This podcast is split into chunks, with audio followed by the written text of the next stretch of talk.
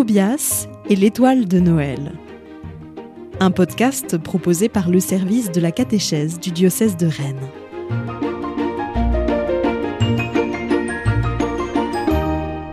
Épisode 6 Babel.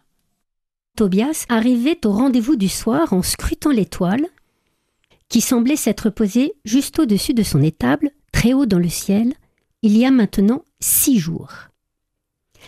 Elle était si lumineuse qu'on l'apercevait même en pleine journée, alors que le soleil emplissait l'espace. Cependant, c'était à la tombée de la nuit qu'elle se revêtait d'une splendeur encore plus majestueuse. À vrai dire, le jeune berger n'avait jamais vu d'étoiles si belles, si radieuses. Akam avait bien raison de la comparer à l'arc-en-ciel que le Seigneur Dieu avait posé dans le ciel à la fin du déluge. Rien ne l'égalait. Ce soir, Tobias espérait en savoir plus sur elle, comme l'avait promis le vieil homme. Bonsoir, jeune Tobias. Dit Akam dans un sourire chaleureux. Bonsoir. Répondit très respectueusement Tobias, qui était de plus en plus impressionné par l'immense savoir du vieux sage. J'ai beaucoup médité aujourd'hui sur la grande aventure du déluge pendant que je gardais le troupeau. Le hasard a fait qu'il s'est mis à pleuvoir sur les flancs des collines qui sont en direction de Jérusalem. J'ai pu alors observer un superbe arc-en-ciel juste au-dessus de notre village. Et au milieu de l'arc-en-ciel, tu ne devineras jamais. J'ai aperçu l'étoile, notre étoile. Peut-être que le Seigneur Dieu voulait se rappeler à nous ajouta Tobias encore tout impressionné du merveilleux spectacle auquel il avait assisté. Mais maintenant, j'aimerais tant que tu me parles de cette étoile. J'y viens, j'y viens. Reprenons. Euh, Dit Akam en se grattant un peu la gorge. Après le déluge, les habitants de l'arche repeuplèrent la terre, comme le Seigneur Dieu le leur avait demandé. Les pères eurent des fils qui, leur, à leur tour, devinrent pères, et cela dura des générations et des générations. Au début, tout allait pour le mieux, mais peu à peu, le souvenir du déluge s'estompa. Lorsque les hommes regardaient un arc-en-ciel, comme tu l'as fait aujourd'hui, ils ne pensaient plus au Seigneur Dieu, ni à l'alliance qu'il avait faite avec eux. Dieu était fidèle, mais eux était très oublieux. C'est étrange comme l'histoire semble toujours se répéter avec les hommes. C'est tout à fait ça. Cette fois, les hommes, dans leur oubli de Dieu, décidèrent de se faire aussi grands que lui. Ça alors? Mais comment s'y sont-ils pris? Ah, et, comment? Eh ben, ils décidèrent de construire une tour si haute qu'elle toucherait le ciel. Ils dirent Allons, bâtissons une ville avec une tour dont le sommet sera dans les cieux. Comme les hommes parlaient tous la même langue, cela permettait aux uns de donner des ordres, aux autres de comprendre les ordres et d'y obéir. Ainsi, tous étaient unis et efficaces, et l'immense tour commençait à s'élever haut, très haut, vers le ciel. On n'avait jamais vu rien de pareil. Tobias essayait bien d'imaginer une telle tour, mais n'y parvenait pas. Akam ajouta Les hommes devinrent si fiers qu'ils étaient pleins d'orgueil. Ils se prenaient pour des dieux. Et Dieu vit que cela n'était pas bon. Une nouvelle fois, il fut contraint d'intervenir pour stopper toute cette folie. Il déclencha un nouveau déluge? interrogea Tobias inquiet. Mais non, non, non. Il avait promis à Noé qu'il n'enverrait plus jamais le déluge sur la terre. Il lui suffit de brouiller la langue des hommes. Annonça Akam dans un grand éclat de rire. les uns donnaient des ordres et les autres faisaient n'importe quoi, étant donné qu'ils n'avaient rien compris. La tour s'effondra bientôt. On l'appela Babel, qui veut dire langue embrouillée ou langue incompréhensible c'est la langue de ta petite sœur qui ne sait pas encore parler. Ta maman dit qu'elle babille, qu'elle parle la langue de Babel.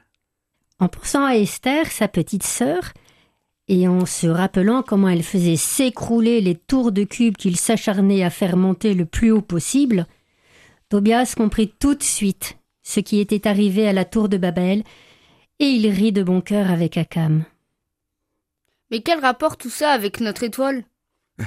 C'est que, vois-tu, après cet épisode de la tour de Babel, Dieu dispersa à nouveau les hommes pour leur éviter de recommencer une telle folie. Mais là encore, il donna un signe à un homme qui était d'une plus grande sagesse que les autres. Son nom était Nemrod prénom qui veut dire habile chasseur. Sauf que cette fois, il ne s'agissait pas d'attraper un lapin ou une perdrix, mais une étoile. Ah fit Tobias, ouvrant grand ses oreilles.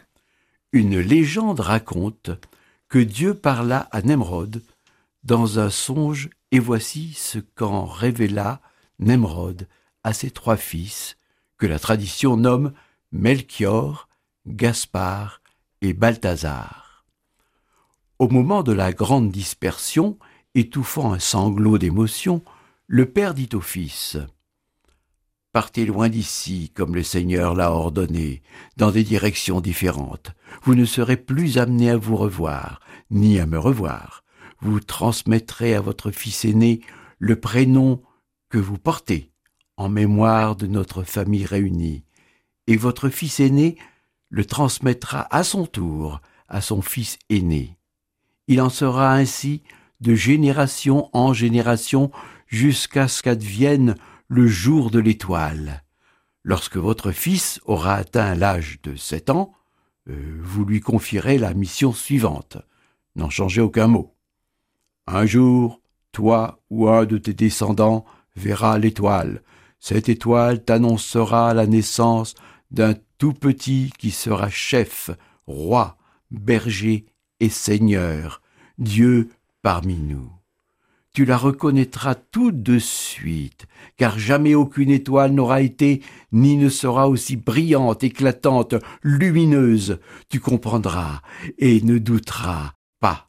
Ce jour-là, tu devras partir immédiatement tout quitter tu suivras l'étoile, elle sera très haute dans le ciel, elle désignera l'endroit où le Seigneur Dieu t'attend et attend les descendants des trois fils de Nemrod, ton ancêtre, là où le Seigneur Dieu attend toutes les nations de la terre, là où le Seigneur Dieu attend son peuple, là où commencera le temps de la paix, le temps de la nouvelle alliance, celle de la présence de Dieu parmi nous, ce sera le début de la fin de cette folie de Babel.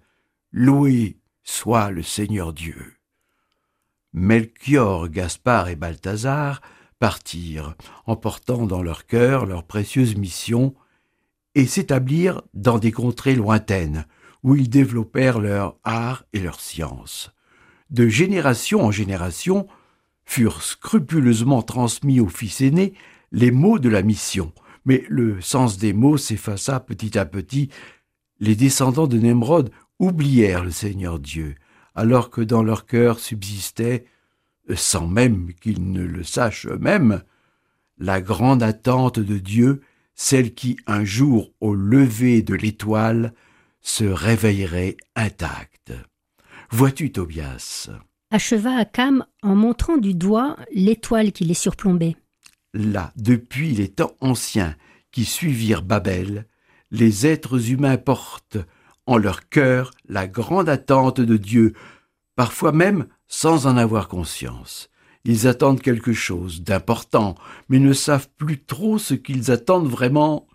Quelque part, très loin d'ici, trois hommes, Melchior, Gaspard, Balthazar, ont certainement vu notre étoile, l'étoile qu'ils attendaient depuis des générations, et ils se sont mis en route pour la rejoindre, pour nous rejoindre, pour le rejoindre, lui qui doit naître ici.